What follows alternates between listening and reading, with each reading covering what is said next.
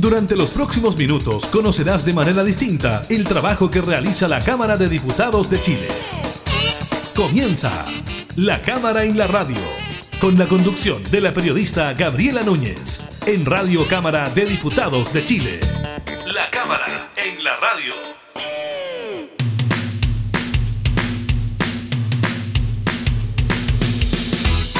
Hola, ¿qué tal? ¿Cómo están? Bienvenidas y bienvenidos a un nuevo programa de la Cámara en la Radio. Estamos junto a ustedes, como siempre, entregándole información legislativa y temas de actualidad. En esta oportunidad estaremos revisando las cifras críticas de contagios de COVID-19, donde se supera la barrera de los 9.000 contagios diarios. También estaremos conversando con la diputada Jimena Osandón, integrante de la Comisión de Salud, precisamente sobre la situación del coronavirus en Chile. Le comentaremos cómo se puede postular al IFE COVID y al bono COVID 2021 del mes de abril y también revisaremos el número de personas que se encuentran en las residencias sanitarias.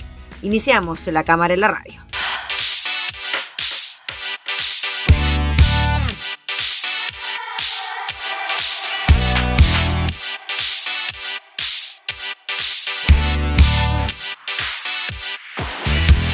Uh, you know what time it is, baby. That's right, it's your boy Rosa.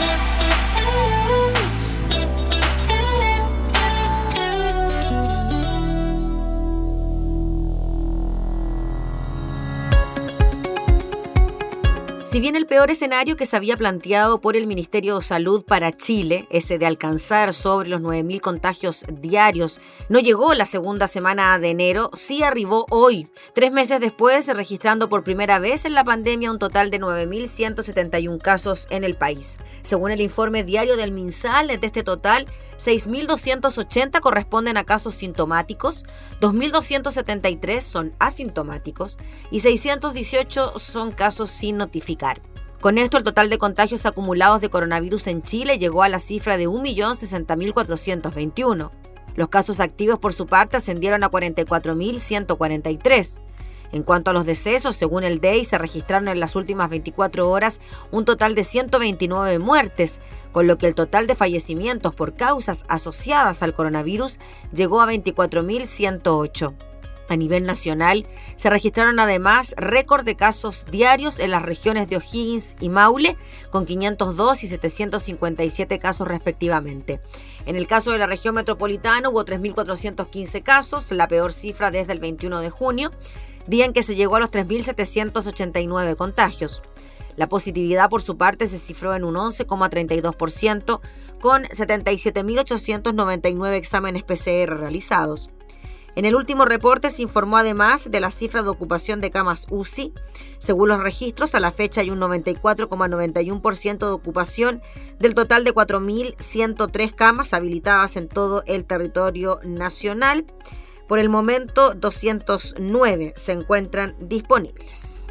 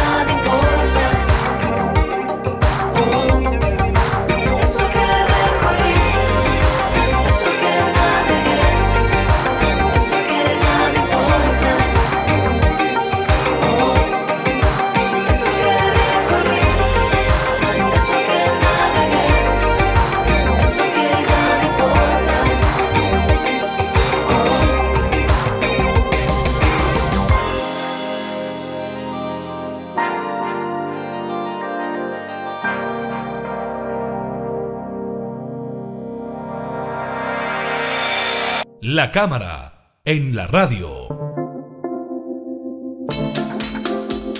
Bien durante las últimas jornadas se ha producido una baja en el número de contagios, eh, ya no llegando a los 8.000, sino estando en los 5.000 aproximadamente, la situación sigue siendo preocupante, primero por la cantidad de camas críticas que están ocupadas, que llegan al 96%, y también los porcentajes de positividad que se siguen encumbrando por sobre el 15%. Vamos a hablar de lo que está ocurriendo en materia de salud con el COVID-19 en nuestro país, con la diputada Jimena Sandón, integrante de la Comisión de Salud de la Cámara. ¿Cómo está, diputada? Gracias por recibirnos. Bueno, muchas gracias Gaby por la invitación. Siempre es un placer poder conversar con ustedes sobre estos temas que hoy día son tan, tan importantes. Ojalá sean historia en, el corto plazo. Ojalá.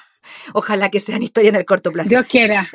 Diputada, ¿por qué cree usted que en nuestro país se produjo esta especie de disyuntiva, ¿no? De que por un lado tenemos un exitosísimo proceso de vacunación y por otro lado llegamos a una situación de confinamiento prácticamente total del país y con casos cada vez más altos. Mira, la verdad es que yo creo que de alguna forma nos relajamos. Yo creo que como fue eh, exitosa eh, y fuimos reconocidos eh, mundialmente por el tema de la vacuna, yo creo que de alguna forma eso nos puede haber jugado un poco en contra.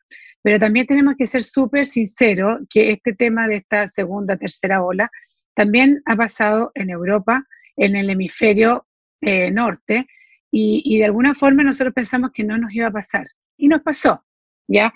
Y es por eso que eh, en, julio, agosto, septiembre, ya cuando nuestras cifras empezaron a mejorar, eh, empezamos a reconvertir de nuevo las camas UCI para que pudieran atender las otras patologías. Bueno, y de repente nos vimos obligados a volver a reinstalar absolutamente todo lo que había justamente porque por esta ola que nos llegó, que nos golpeó fuerte, pero que nos, nos tomó también con mucha confianza. Y yo creo que el factor psicológico es tremendamente importante también, porque siempre se le echa la culpa a las autoridades, pero eh, yo ayer, por ejemplo, salí con un permiso, siendo que yo soy diputada, pues era mi distrito, tenía que ir a, la, a una clínica y la cantidad de autos es o sea, impresionante, supuestamente estamos en cuarentena, ¿no? Entonces tenemos una cosa muy personal, muy individual, que de alguna forma no la hemos querido aceptar este año 2021, a diferencia del 2020, que en un principio nos asustamos, eh, nos creímos el cuento, que estábamos en pandemia, nos recogimos a nuestro, en nuestras casas, y hoy día la gente está muy cansada de eso también. Eh, existen muchos opinólogos, todo el mundo discute todo, si las medidas fueron buenas, si fueron malas, si si comprarse una guitarra es esencial, si, si no sé qué otra cosa no es esencial, ser la ropa en las guaguas es esencial. Bueno, estamos en un país también que estamos llenos, llenos de opinólogos. Entonces, todo esto también de alguna forma nos lleva, eh, no sé si la palabra es a desobedecer, pero a perderle el miedo a este bicho de mi chica, a este COVID-19, que en algún minuto nos tuvo de rodillas y hoy día la gente no está tan dispuesta a estar de rodillas, a pesar de que la autoridad eh, insistentemente nos pide, por favor, que nos cuidemos, porque si bien hemos ido avanzando con un eh, sistema de vacunación exitosa, hoy día la cifra estamos alrededor de 7 millones 100, donde 4 millones aproximadamente ya tienen su segunda dosis y que hoy día está comprobado que el contagio es menor cuando una persona ya tiene incluso la primera y después la segunda. Eh, a pesar de todo eso, nuestra positividad, como dices tú, ha ido aumentando, en una cifra realmente impresionante y además hoy día es nacional. En algún minuto estuvo muy concentrado en la región metropolitana. No sé si ustedes se acuerdan que el año pasado la crisis era como acá y de aquí sacaban la gente para llevar las regiones. La diferencia del panorama hoy día es que esto es hoy día prácticamente nacional. Son muy pocos los lugares que se salvan de, lo que, de la tragedia que estamos viviendo en general hoy día en los hospitales, que están a punto, que el sistema está recalentado eh, y estamos a punto y esperar que no llegue eso. Se calcula que se necesitan 4.500 camas aproximadamente. Se está en ese proceso de reconversión, pero ojalá no llegamos a eso, porque ahí es donde empieza nuestro gran problema si es que llegáramos a tener que decidir este dilema que se dice de la última cama, que por suerte y gracias a Dios Chile no se ha visto enfrentado. Diputada Jimena Sandón, en algún momento el ministro París, al reconocer algún tipo de error por parte de la autoridad, dijo que quizás la comunicación de riesgo no había sido la mejor, que quizás en eso habían fallado. ¿Usted cree que por ahí también puede ir, además de este cansancio mental, psicológico que tiene la ciudadanía, que al parecer dice, me expongo y da lo mismo, me contagio? No. Mira, Gaby, yo creo que las dos cosas tienen, tienen su punto. Primero que todo, que un ministro reconozca un error, me parece que es muy humano.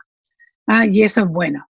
No hay nada peor que las autoridades que son incapaces de pedir disculpas y de, admitir errores. Bien, sobre todo en una pandemia donde el mundo entero de alguna forma va jugando cierta estrategia para ver cuál resulta. ¿Ah?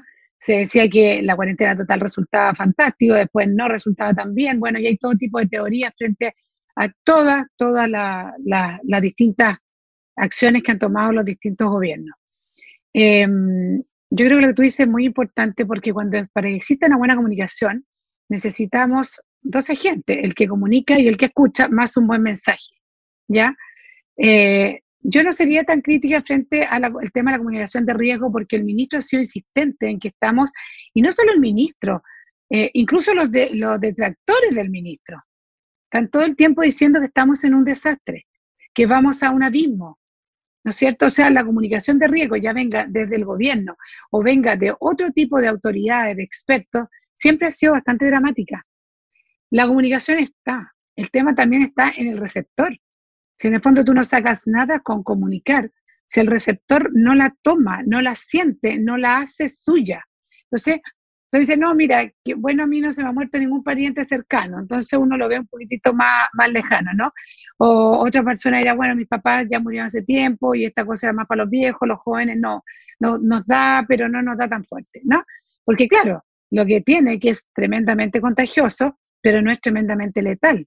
Y solo algunos mueren, a pesar de que la cifra es alta, pero en el fondo no atañe a toda la familia. Entonces, volvamos a nuestras clases de comunicación que tuvimos alguna vez en nuestro ramo de lenguaje en, el colegio.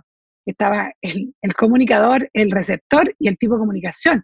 Y yo creo que aquí la comunicación ha sido fuerte, ha sido sincera, ha sido reconociendo errores y todos los, todas las personas autorizadas en esta materia han dicho rojo, rojo, rojo, estamos en, un, en, un, en, un, en una situación compleja. El tema es que muchos no hemos querido entender que realmente lo que estamos viviendo es tremendamente delicado. Entonces no se le puede echar solo la culpa a los que están comunicando. Que no fue así en algún minuto cuando el presidente moría de ganas cuando, que volviéramos a la nueva normalidad. Ahí tuve un error grave, ¿ya? Cuando veíamos al ministro Marlenich con los ojos abiertos, que uno sabía que no podía estar de acuerdo con eso, pero eso no se ha vuelto a dar. Entonces no le echemos la culpa en este minuto al Ministerio de Salud o a quien sea, porque hoy día la situación es distinta. Nosotros no estamos queriendo entender. Diputada, y dentro de ese grupo de gente que no quiere entender, ¿usted cree que también hay un grupo de gente que no es que no quiera entender, sino que se ve la necesidad de salir? Claro, dentro de las personas que salen a la calle podríamos dividirla en dos grupos. Aquellos que no tienen la necesidad de salir y que lo hacen de todas maneras y que inventan algún motivo, ir al supermercado, ir a ver un familiar, una fiesta, etcétera. Y está en ese otro grupo que tiene que salir a trabajar y tiene que hacer algo para llegar con plata a la casa. ¿Qué pasa con ese grupo? Mira, eso es muy patente, en, el, al menos en el distrito que yo represento. O sea, el que no sale no come. En el fondo es definitivamente que un porcentaje altísimo, sobre todo de hogares que están, sobre todo que son monoparentales, donde la mujer es la jefa de hogar, si no sale a vender sus cositas, no come. Esos niños no comen. Entonces, sobre todo cuando están estos gaps de repente entre un y el otro. Eh, lo que tú dices es muy razonable y tiene mucha razón. Ayer un, una foto que vi de un chiquillo que sale y dice, para mí mi trabajo es esencial. Claro, ¿y, ¿y qué más decidor que es eso? Es esencial.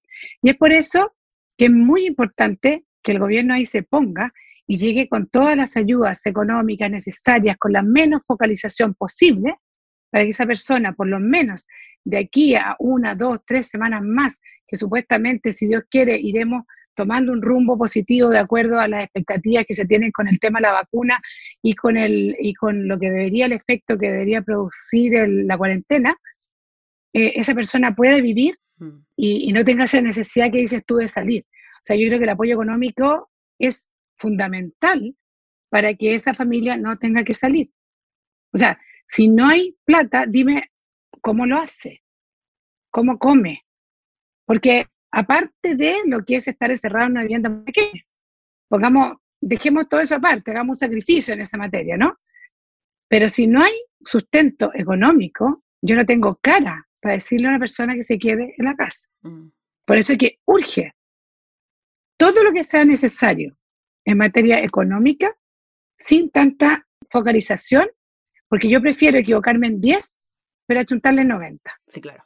Diputada, y ahora que estamos en, bueno, en medio de la campaña de vacunación, comienza a vacunarse la gente más joven. Eh, ya a medida que avanzan los días, va disminuyendo la edad y la gente joven es la que va a tener que ir a vacunarse. Y precisamente es la gente joven la que está siendo hospitalizada e internada en la SUSI, a diferencia de la gente mayor, porque ya se cuidan más, tienen la segunda dosis, etcétera.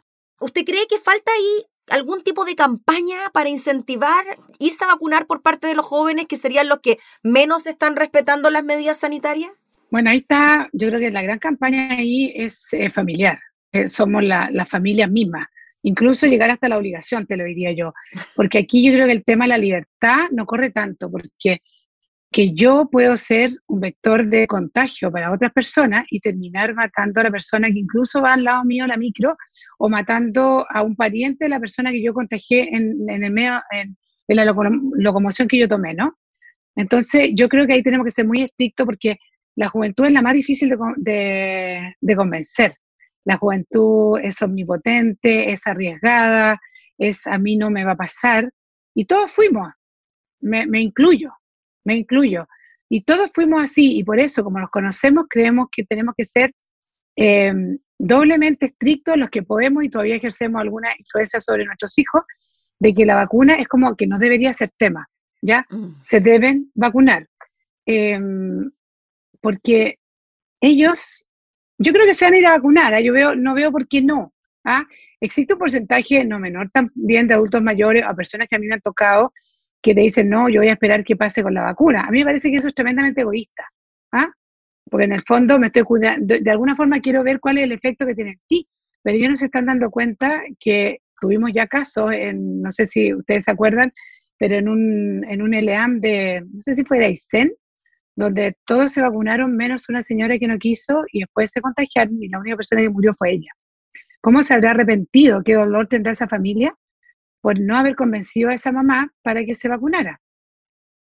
Ahí tenemos una tremenda, tremenda labor, Gaby, y yo te diría que es familiar, Mm. aparte de comunicacional, eh, donde la juventud tiene que ir a vacunarse, porque si no, no vamos a terminar nunca. Si no llegamos a la inmunidad de rebaño, que es un 80% de todos nosotros vacunados, eh, no vamos a terminar nunca con esto. Las cepas van a seguir mutando, porque esto por algo va mutando, por algo va mutando, porque no se les va conteniendo.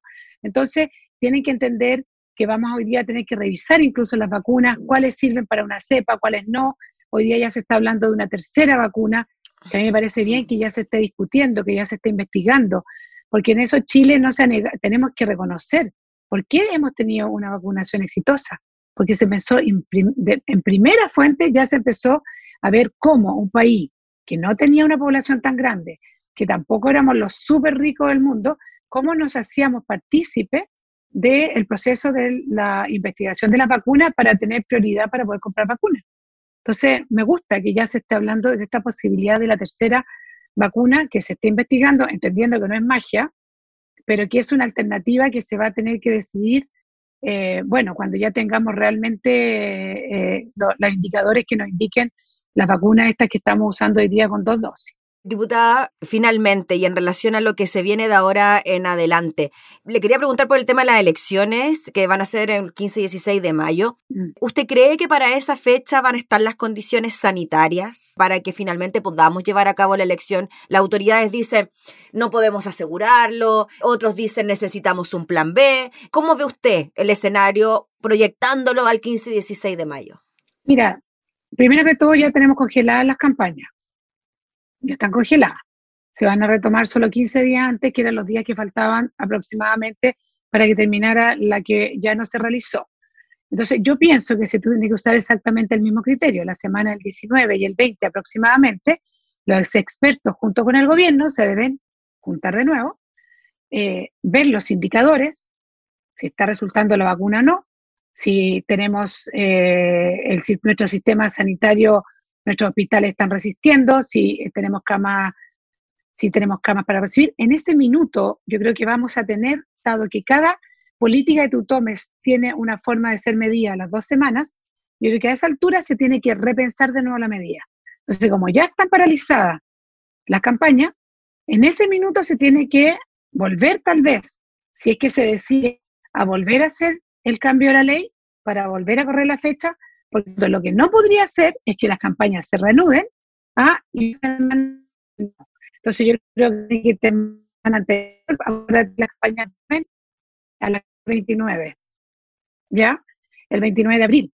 Entonces, una semana antes se tiene que tomar esa decisión con todos los indicadores que se van a tener sobre la mesa, eh, porque ya vamos a ver si existió. De hecho, hemos ido bajando, como tú dijiste en un principio, mm. de, los 8.000 estamos en los 5.000. Eh, los más preocupantes son los índices de positividad, que eso, eso es muy duro, y ver cómo está nuestro sistema hospitalario y si realmente tenemos para atender y si no está, y no está sobrecargado, no está recalentado. Entonces yo creo que los expertos, los expertos de verdad, no todos los expertos que andan en las redes sociales, los expertos de verdad, más el Ejecutivo, tienen que juntarse esa semana para volver a analizar la situación.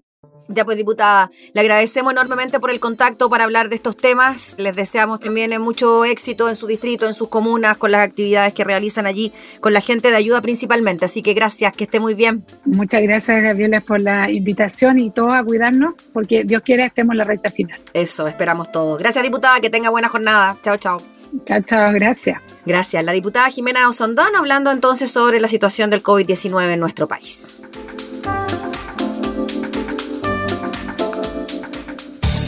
Estás escuchando La Cámara en la Radio, con la conducción de la periodista Gabriela Núñez.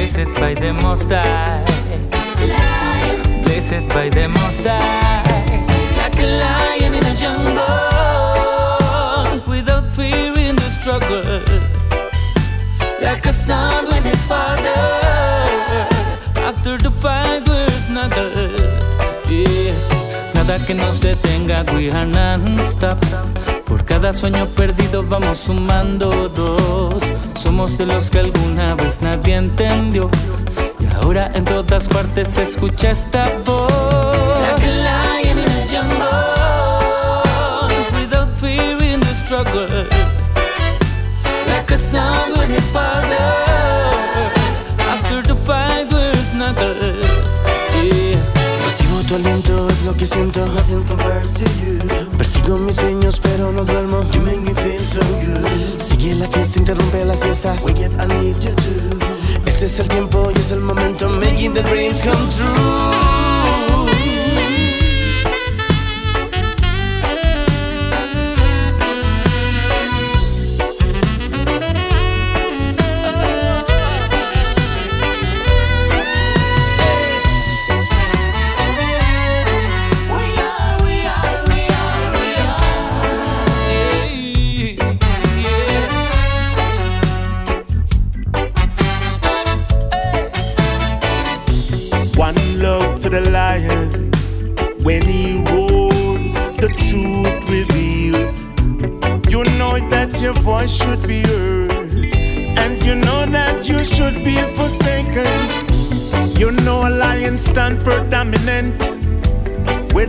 up and you know the scene.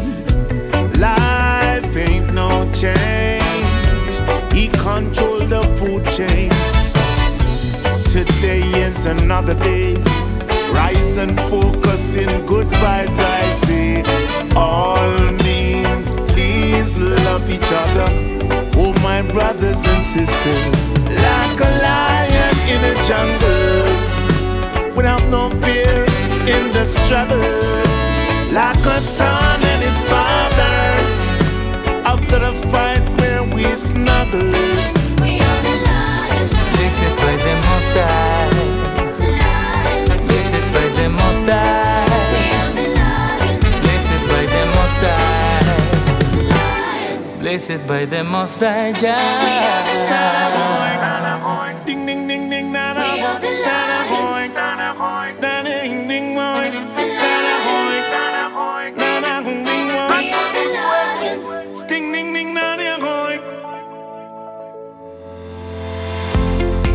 Vamos con información práctica. Sepa cómo se puede postular al IFE COVID y al bono COVID 2021 del mes de abril. Esto se podrá hacer entre el jueves 8 hasta el 18 de abril, considerando el estado de fases de las comunas en el periodo comprendido desde el 25 de febrero hasta el 31 de marzo.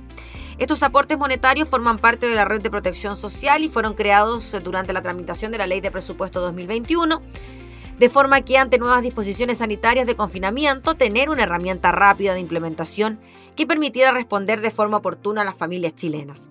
Estos beneficios tienen el objetivo de apoyar a las familias afectadas por la crisis económica que ha provocado la pandemia por el coronavirus. Estos apoyos están disponibles para las familias que sean usuarios del subsistema de seguridad y oportunidades o sean beneficiarios del subsidio único familiar o hayan recibido el sexto aporte del IFE a las fases 1 y 4 del plan paso a paso. Adicionalmente, serán posibles beneficiarios los hogares en comunas en fases 1 y 2 que pertenezcan al 80% más vulnerable según su registro social de hogares. El interesado debe estar por debajo del umbral máximo de ingresos formales y cumplir con alguna de las siguientes condiciones, de acuerdo a la fase que se encuentre la comuna en la que reside. En las comunas en cuarentenas, haber sido beneficiario del sexto aporte del IFE, hogares que pertenezcan al 80% más vulnerable según el registro social de hogares, hogares que cuenten con al menos un causante de subsidio único familiar y hogares que cuenten con al menos un usuario del subsistema de seguridades y oportunidades.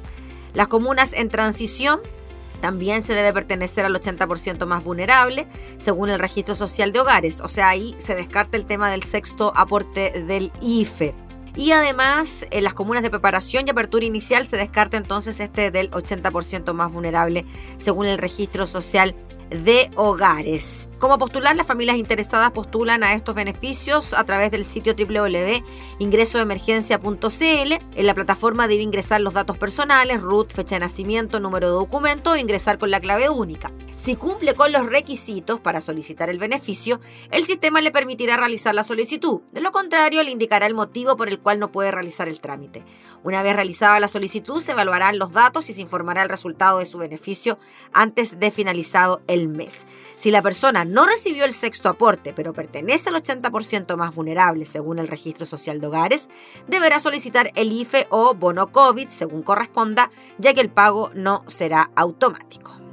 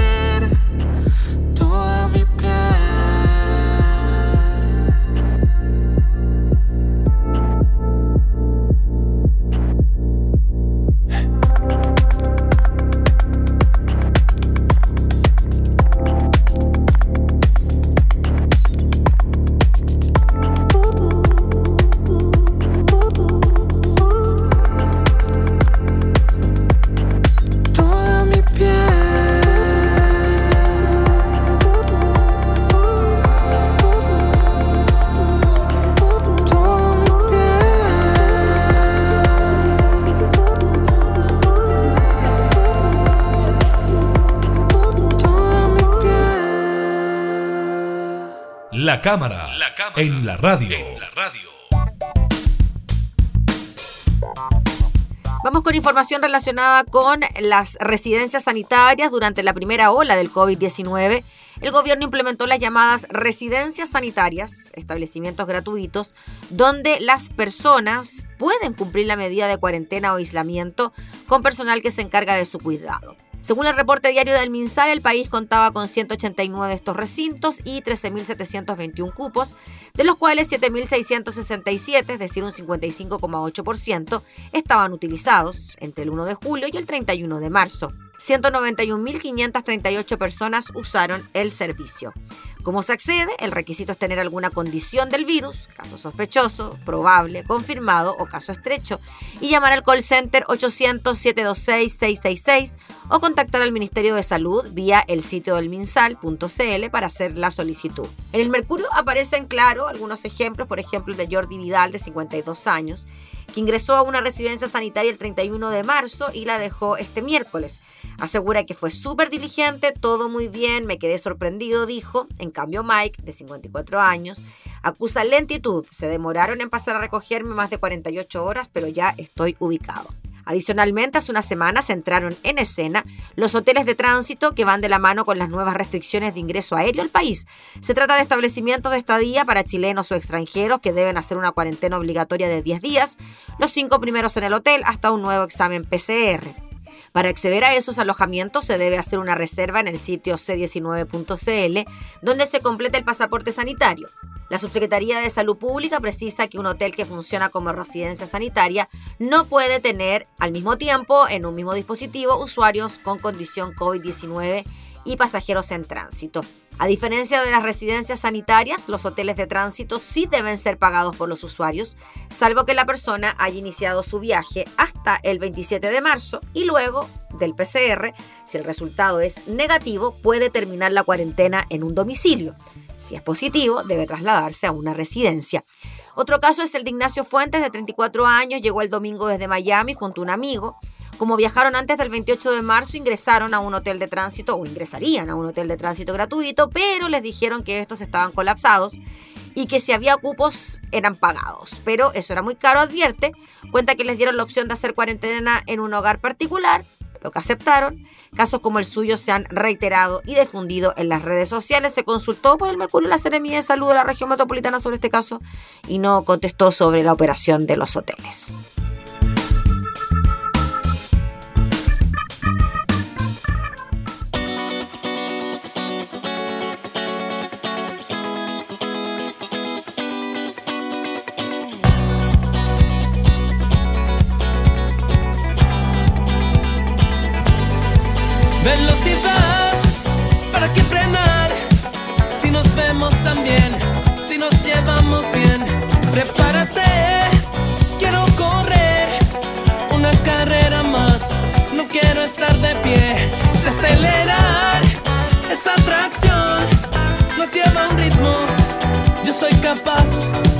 Tengo el control, me sé mover, puedo evadirlos. Desde hoy, quiero que me acompañes corriendo por las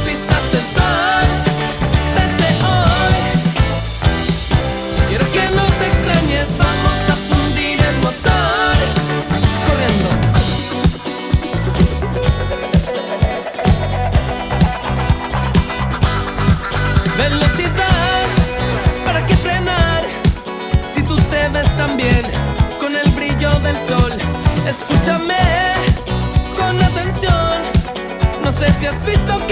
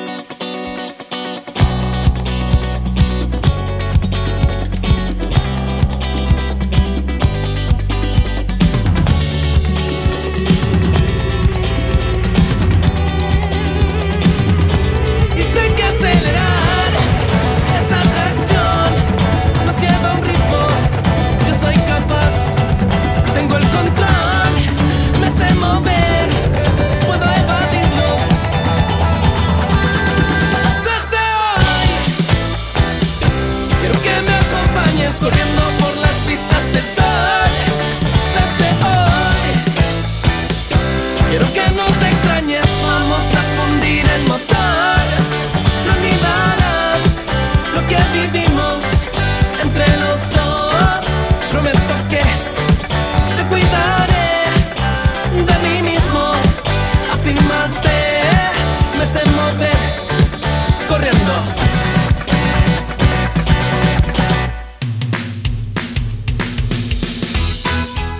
despedir el programa del día de hoy agradeciéndole por estar junto a nosotros, invitándolos como siempre a seguir escuchándonos en nuestras distintas plataformas digitales, radiocámara.cl, Spotify y Radios en Alianza. Nos volvemos a reencontrar, que esté muy bien hasta entonces.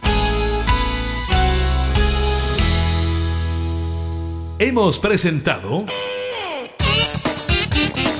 La Cámara en la Radio. Una mirada amena a la agenda de trabajo de los diputados. La Cámara en la Radio. Con la conducción de la periodista Gabriela Núñez. Información, música y actualidad. En Radio Cámara de Diputados de Chile. Acercando las leyes.